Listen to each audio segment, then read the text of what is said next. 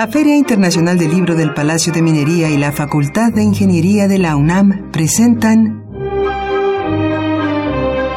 La Feria de los Libros. Un acercamiento a la lectura.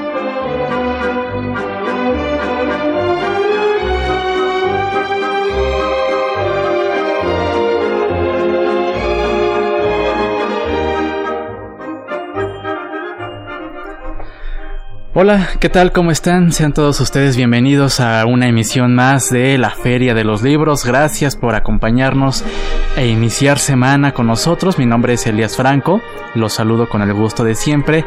Y esta tarde de lunes 12 de noviembre tenemos bastante información que compartir con ustedes. Pero antes eh, permítame recordar nuestras vías de comunicación. Usted nos puede llamar al 55 36 89 89 o bien nos puede seguir a través de nuestra cuenta de Twitter en arroba ferialibros. Los invitamos a escribirnos a nuestra cuenta de correo electrónico laferiadeloslibros arroba gmail.com y por supuesto también les recordamos que puede seguir esta transmisión a través de www.radio.unam.mx.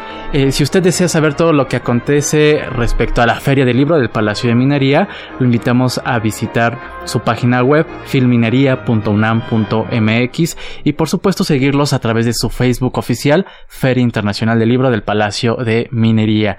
Eh, tenemos podcast, los invitamos también a descargarlos, a escuchar esta emisión o anteriores en www.radiopodcast.unam.mx y bueno pues esta tarde de lunes 12 de noviembre vamos a tener a un invitado. Él es Juan Carlos Domínguez. Él es autor del título eh, Las nuevas dimensiones del espectador, de sus preferencias en el mercado a sus derechos culturales. Vamos a hablar, sí, en efecto, de nosotros los espectadores, aquellos que vamos al cine y que por supuesto consumimos otros productos eh, audiovisuales, series de televisión, toda esta forma nueva que estamos eh, consumiendo estos productos a través de esta convergencia digital. Bueno, pues Juan Carlos Domínguez eh, nos presenta este trabajo, este, esta investigación publicado por el CRIM de la UNAM, así que los invitamos a que se quede con nosotros.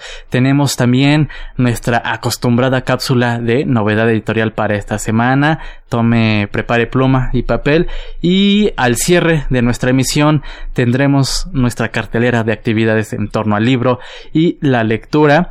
Eh, comuníquese con nosotros y para llevarse uno de nuestros libros de, de cortesía, comparta con nosotros cómo considera que ha cambiado o se ha modificado la manera de ver cine o cualquier otro producto. Llámenos al 5536 8989, envíenos un tweet a arroba ferialibros o bien nuestro correo electrónico la de los libros arroba gmail.com. Esas son nuestras vías de comunicación y podrá llevarse un ejemplar de eh, el título Poemas de la Musa Negra de la autoría de Luis Verdejo, cortesía de Textofilia Ediciones, así que llame y puede llevarse este libro. Hacemos, vamos a nuestra cápsula y regresamos con nuestro invitado. Notas de pie de página.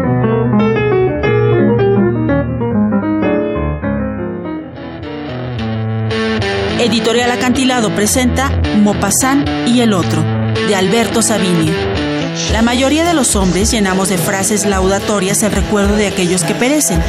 Las florituras resultan una especie de panacea ante el dolor. En el caso de hombres como Gu de Maupassant, no se deben caer en florituras ni eufemismos, pues sus vicios, pecados y bajezas fueron fundamentales en su narrativa. El libro no es, en palabras de Félix Población, solo una biografía al uso, sino una suerte de ensayo narrativo irreverente, agudísimo, inclasificable e iconoclasta, en el que se recrea la vida, la obra y la época de uno de los mejores cuentistas de todos los tiempos, Guy de Maupassant.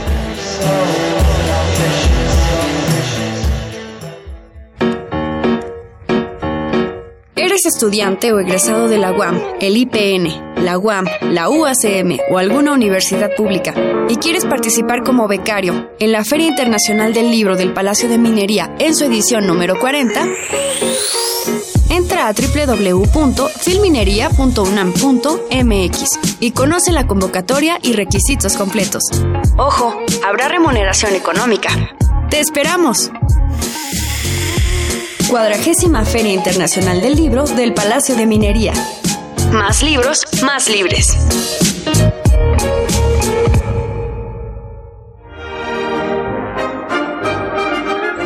Escuchas la Feria de los Libros.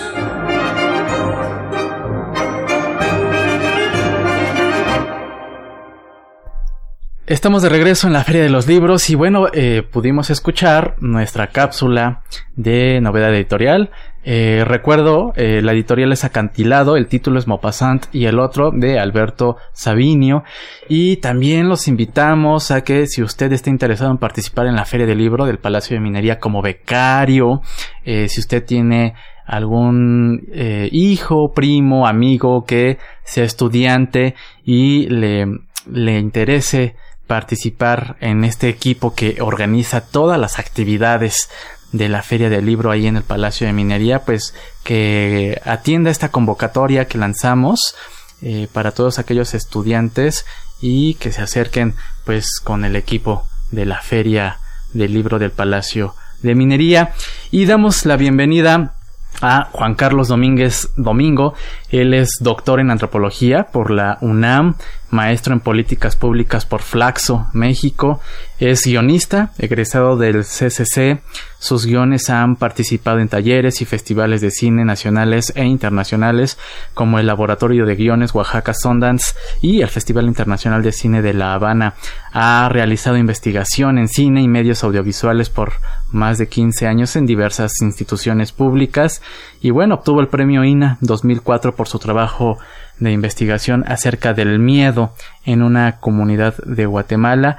Es investigador del programa Cultura Política y Diversidad del Centro Regional de Investigaciones Multidisciplinarias de la UNAM, instituto que edita, que publica este título Las nuevas dimensiones del espectador, de sus preferencias en el mercado a sus derechos culturales. Juan Carlos Domínguez, muy buenas tardes, bienvenido a la Feria de los Libros. Buenas tardes, Elías, muchas gracias por la invitación. Bienvenido, pues en verdad, eh, un gran tema el que abordas en este trabajo. Eh, pues, ¿cómo está conformado este, esta, esta investigación que nos presentas? Pues mira, realmente a mí me gusta eh, pensar el libro como una serie de notas, reflexiones, apuntes acerca de cuál es el papel del espectador, cómo se ha transformado el papel del espectador, ¿no? Sobre todo frente a eh, una, una, convergencia tecnológica, ¿no? Entonces, eh, el, libro se refiere todo el tiempo a esta, a esta transformación y lo que intenta es como eh, partir de la idea, eh, parto de la hipótesis de que hemos venido construyendo una imagen. El, el libro está eh, gira en torno de las políticas culturales, políticas cinematográficas, tiene mucho esa perspectiva. Sí. Entonces, en, esa, en ese sentido, a mí me gusta pensar que estas notas eh, están, están dadas a partir de, pensar cómo se ha transformado la, la, visión del espectador en la legislación, en las políticas culturales, en las políticas públicas, eh, a partir no solamente de esta transformación tecnológica, sino también a partir de estas nuevas visiones de, de, sus derechos culturales. ¿no? En mi opinión, lo que ha pasado es que eh, hemos eh, hemos concebido la imagen del espectador a partir de una imagen técnico-industrial, así le llamamos, es decir, eh, que, que, tiene una, una, una referencia con el, con el mercado, o sea, este, nos han visto como consumidores, ¿no? Eh, y eh, estas, estas nuevas eh, legislaciones que están colocando al, a los ciudadanos con, con derechos culturales, tenemos que construirlas a partir de una mirada distinta a la del consumidor, que es la de una persona que también tiene no solamente las no, los derechos al, al, acceso, sino que también empezamos a, a, ver estas figuras de un, de un espectador, un ciudadano que, un ciudadano que también empieza a generar eh, productos audiovisuales. Claro. ¿Cuál ha sido esta transformación que comentas de, del espectador pues ante, ante esta convergencia sí tecnológica? ¿Cómo lo ves tú?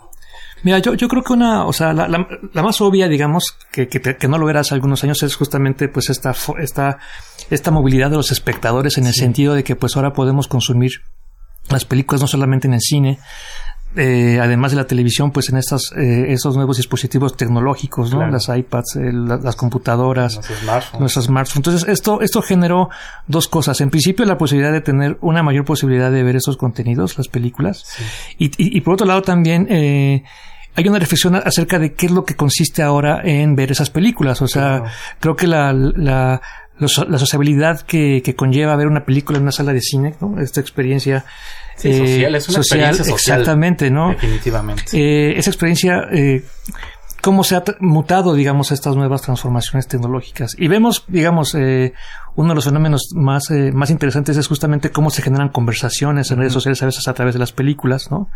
Hay una postura que señala que a lo mejor esa, esa sociabilidad no es que la estemos perdiendo, sino que la estamos transformando ha- o, o ha cambiado. Entonces, es una de ellas, pero creo que le- la más importante es la que establece que los, que los consumidores tienen la posibilidad de elegir por primera vez los contenidos, o sea, eh, tienen, ti- eh, tienen, tienen, tienen manera de incidir en los, en la, en, en los, en, en el mercado, ¿no? Entonces, eso es muy importante porque generalmente la industria lo que hacía era, eh, era bueno, había un esquema industrial que te decía cuándo podías ver la película en el cine, cuándo la podrías ver en la televisión, cuándo la podrías ver en el DVD. Entonces, había, digamos, un esquema industrial muy claro que permitía que, eh, por un lado, la película fuera transitando por diferentes ventanas, Así es. pero tú como espectador no tenías la posibilidad de verla cuando tú querías, ¿no?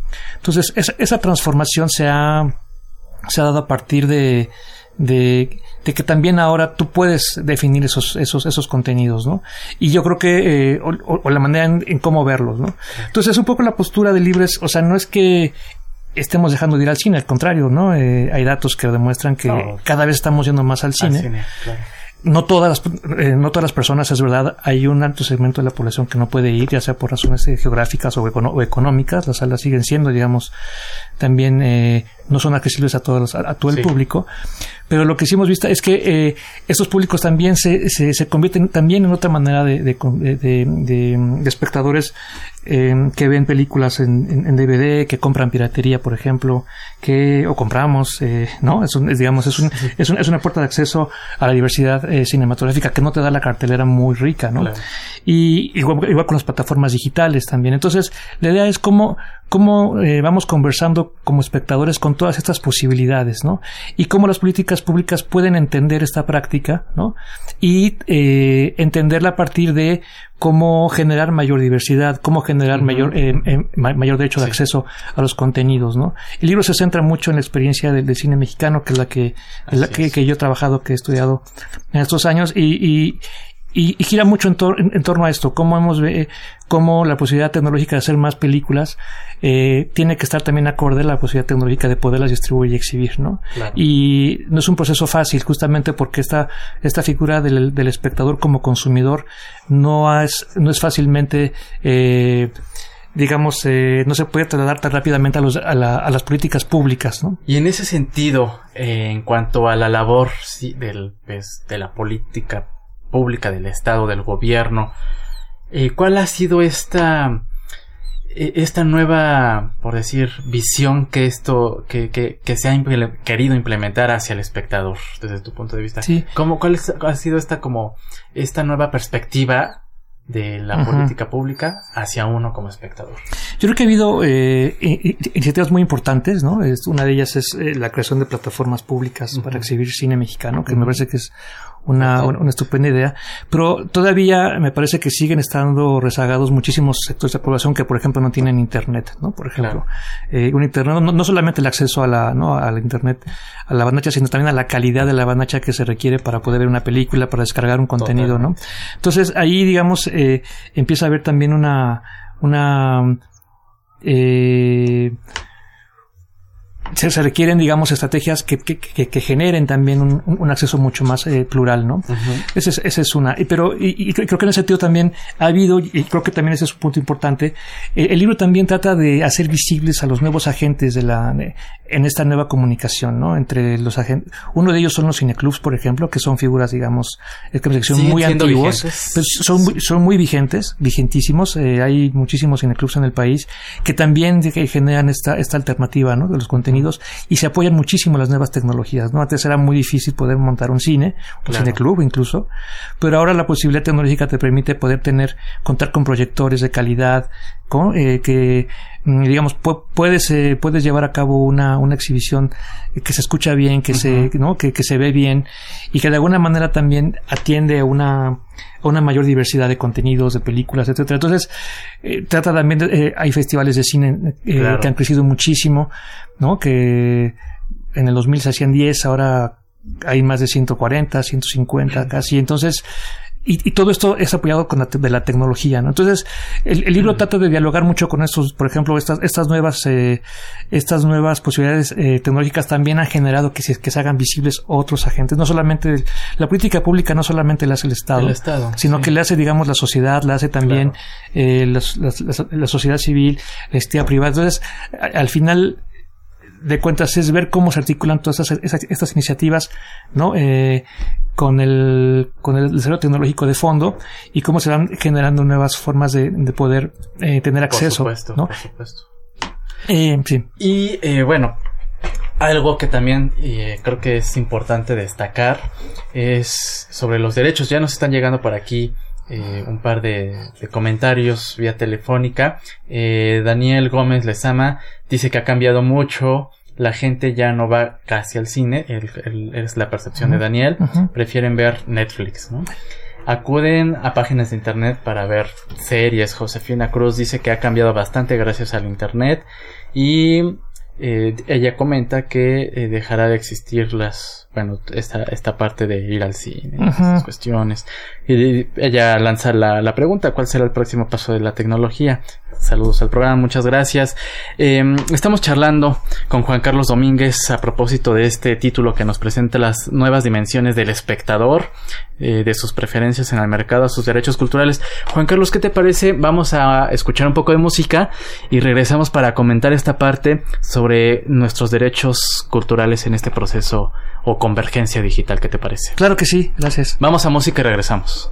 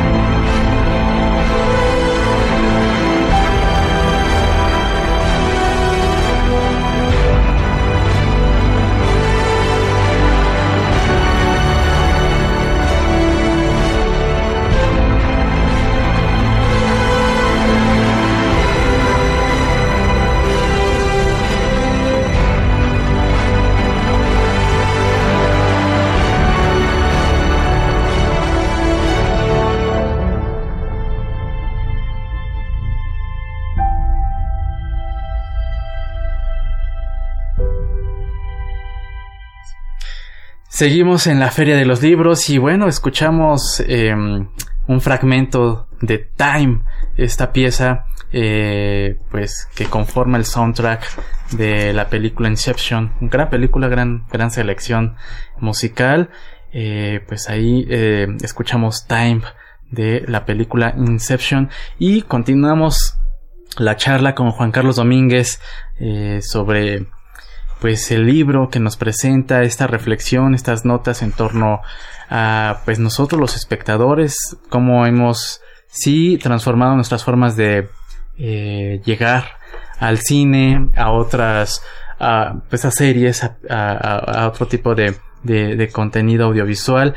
Y Juan Carlos, eh, comentábamos esta parte de nuestros derechos en nuestros derechos culturales en este proceso digital. ¿Qué nos puedes decir al respecto? ¿Cuáles son nuestros derechos o, cuál es tu apunte acerca sobre esto que tenemos también nosotros eh, eh, que, debemos tener muy presente.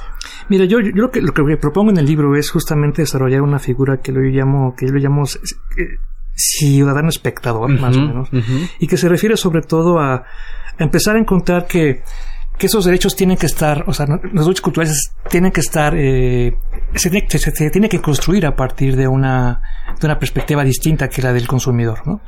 Entonces, como te decía en el libro, bueno, vengo yo apuntando todo el tiempo que tenemos que, cómo, cómo nos han visto, digamos, ¿no? Como, o sea, el espectador es alguien era visto como alguien pasivo, tenemos que reconstruirlo, alguien activo, alguien que se mueve, que tiene posibilidad de elección, que puede crear contenidos. Y en ese sentido, esta, esta figura de ciudadano espectador me parece que puede ayudar a ir articulando estas nuevas prácticas de los espectadores, ahora consumidores, y aterrizarlos y llevarlos hasta las políticas culturales. En principio creo que una, un trabajo que, que, se debe hacer es justamente articularlo, ¿no? definirlo, conceptualizarlo, para que se pueda adaptar mejor en la legislación. ¿no? Eh, no es un proceso fácil porque como, como te decía, hemos venido concibiendo la, la imagen del espectador a partir de, de, referencias de mercado, ¿no? Casi siempre somos cuánto nos, o sea, nos cuentan, ¿no? Cuántos espectadores fueron, ¿no? ¿Qué nos gusta? Pues les gusta el, la comedia romántica, la acción, no sé qué. Y entonces hemos hemos dejado de ver, me parece, como de construir este espectador a partir de otro, de, otro tipo de referencias, ¿no? Sí, total. Entonces me parece que es muy importante construir los derechos eh, culturales a partir de esta perspectiva del espectador, que sí me parece tiene que, que ser eh, tiene, tiene, que ser descrita de una, de una manera mucho más amplia y sobre todo tiene que estar eh, relacionada todo el tiempo con estas nuevas posibilidades que existen. ¿no? Eh, la nueva legislación en materia de, de, de, cultura y derechos culturales apunta mucho que se dirige mucho hacia digamos al internet como una como una solución para poder llevar no solamente el cine sino otras y, y, creo que uno de los de, los problemas ahí es que no es fácil articular eh, eh, tenemos que construir figuras mucho más sólidas, mucho más complejas de, los espectadores, ¿no? En este caso, o de los ciudadanos, para que esta, este acceso sea, digamos, eh, llevado a cabo de una manera mucho más acorde con la realidad, ¿no? en la legislación hay como dos puntos, hay como una mirada eh, que tiene esta mirada de el, del quien recibe la cultura, ¿no? Y realmente lo que tenemos que replantear de eso de que alguien que solamente es pasivo y recibe, alguien que está creando, que, que, que, convive con los contenidos, qué pasa con esos contenidos, eh, cómo, cómo también van construyendo redes por otro lado. Entonces, me parece que es complejizar esta idea del espectador y llevarlo a la, a la legislación en la materia de una forma mucho más eh, mucho más articulada y sobre todo que esté más acorde con las con las nuevas prácticas. Ahora nosotros como ciudadanos espectadores, ¿con quién o, hacia dónde podemos eh, expresar todas estas eh, pues estos factores que comentas? Eh, con, con, qué parte del gobierno o con qué otras eh, asociaciones civiles podemos hacer o tener este acercamiento y expresar esto que nos comentas? ¿Con quién lo podemos hacer? Mira, un punto muy importante es apelar a nuestro derecho a la diversidad cultural. Y yo creo que eso, eso, digamos, hay muchas instancias, ¿no? Este, multilaterales, ¿no? Eh, instituciones, asociaciones civiles que lo hacen. Y yo creo que sí es poner el acento en, en el derecho que tenemos a poder tener una, una mayor posibilidad de, de, pues de pluralidad, ¿no? De, de voces, de tonos, de, de, historias, de entornos, ¿no? Claro. Es, es muy interesante cómo, por ejemplo, te, te, doy un ejemplo, el cine documental, por ejemplo, en México se ha producido, se ha venido produciendo mucho eh, a partir de que se ha contado con, mejor, con, con esas herramientas tecnológicas, ¿no? Desafortunadamente los circuitos comerciales no le dan mucho, mucho paso, sí, pero sí lo hacen los festivales, lo hacen los cineclubs, y de alguna manera hay una relación muy interesante entre las personas con esos contenidos, ¿no? Entonces, eh, me parece que ahí se, se van abriendo puertas para poder contar con una mayor eh, diversidad cultural, pero es importante que la legislación considere también todas estas formas, no solamente de los espectadores, insisto, sino también en estos nuevos agentes que se, se están haciendo visibles y están permitiendo que esta diversidad sea posible. ¿no? Entonces tenemos que articular no solamente la política pública vista desde el Estado, sino articularla con todas las, todas las iniciativas que se están generando por la sociedad civil, por la iniciativa privada y ver eh, de qué manera se va, digamos, estableciendo este, este, nuevo diálogo con los contenidos y en este caso con las películas. Totalmente, totalmente. Juan Carlos, pues el tiempo se nos está terminando. Eh, pues eh, básicamente eh, es un tema que no concluye, continúa, pero al término de estas reflexiones, eh, digamos, ¿cuál es un poco esta conclusión a la que a la que tú llegas. Pues mira, yo lo que lo que propongo es que sigamos conversando de esto, que sigamos estableciendo esas prácticas, que las que las sigamos definiendo, sí. que sigamos observando cómo hemos transformado nuestra figura de espectador y, y, a partir de ahí empezar a generar nuevas posibilidades de, de, de políticas públicas que atiendan estas estas nuevas formas de, de, ver de ver películas, ¿no? Yo creo que eso el, eh, tenemos que también construir una visión mucho más amplia de la película. La película ahora es un contenido audiovisual uh -huh. y a la hora de legislarlas en, en, materia de telecomunicaciones, de radiodifusión y de cultura, por ejemplo, sí. tienen que estar alineadas estas nuevas estas nuevas posibilidades para que eh, podamos hacer un diálogo entre, entre los contenidos, en este caso claro. las películas, con los nuevos espectadores.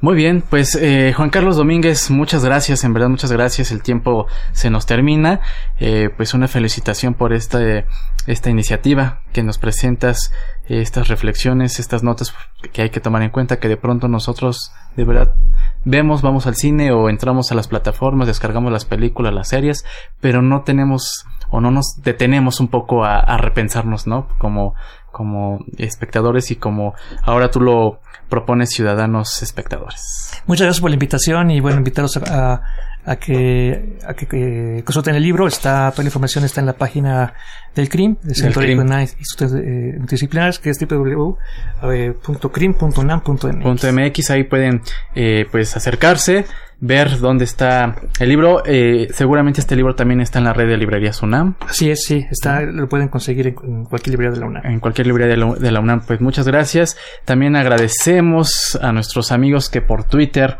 eh, comparten algo de sus reflexiones.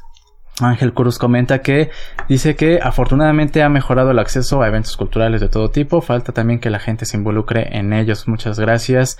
Eh, y por acá Edgar en Twitter comenta que sigue siendo una experiencia de grupo. Eh, Uh -huh. consumir cine. Dice que él prefiere las salas y que nunca desaparezca el olor a palomitas. Claro. pues ahí, muchas gracias a nuestros amigos que por Twitter también se pusieron en contacto. Eh, eh, se, nos despedimos, agradecemos a usted su sintonía y que haya comenzado con nosotros semana. Eh, agradecemos a Marco Lubián en la producción, Esmeralda Murillo en, el, en la coordinación de invitados, a Silvia Cruz, la voz de la cartelera. Yo soy Elias Franco. Nos escuchamos el próximo lunes en punto de las 2 de la tarde. Los dejamos con nuestra cartelera de actividades en torno al libro y la lectura. Hasta entonces. El Foro del Tejedor invita a la proyección Cine Jazz Homenaje a Mélie. En homenaje al cineasta francés, quien convirtió, de acuerdo con Alberto López, el cine en arte, fantasía y espectáculo, se proyectarán seis cortos clásicos. La musicalización estará a cargo del grupo Decibel, banda icónica en la escena del rock mexicano. La cita es el domingo 18 de noviembre a las 20 horas. Para más información consulte la página www.forodeltejedor.com.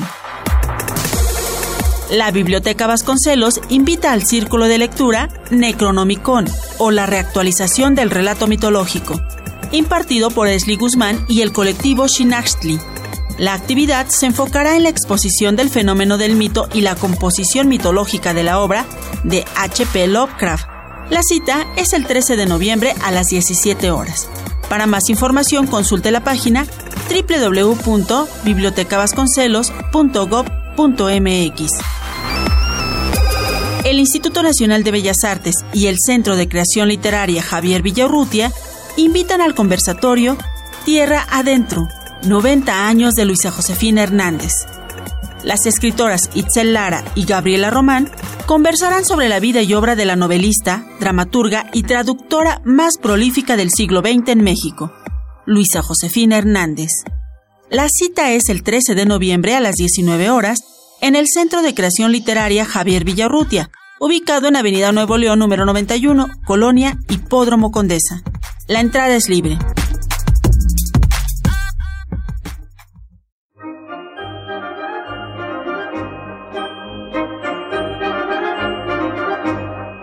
La Feria de los Libros. Un programa de la Feria Internacional del Libro del Palacio de Minería que organiza la Facultad de Ingeniería en coproducción con Radio UNAM. Idea original Fernando Macotela.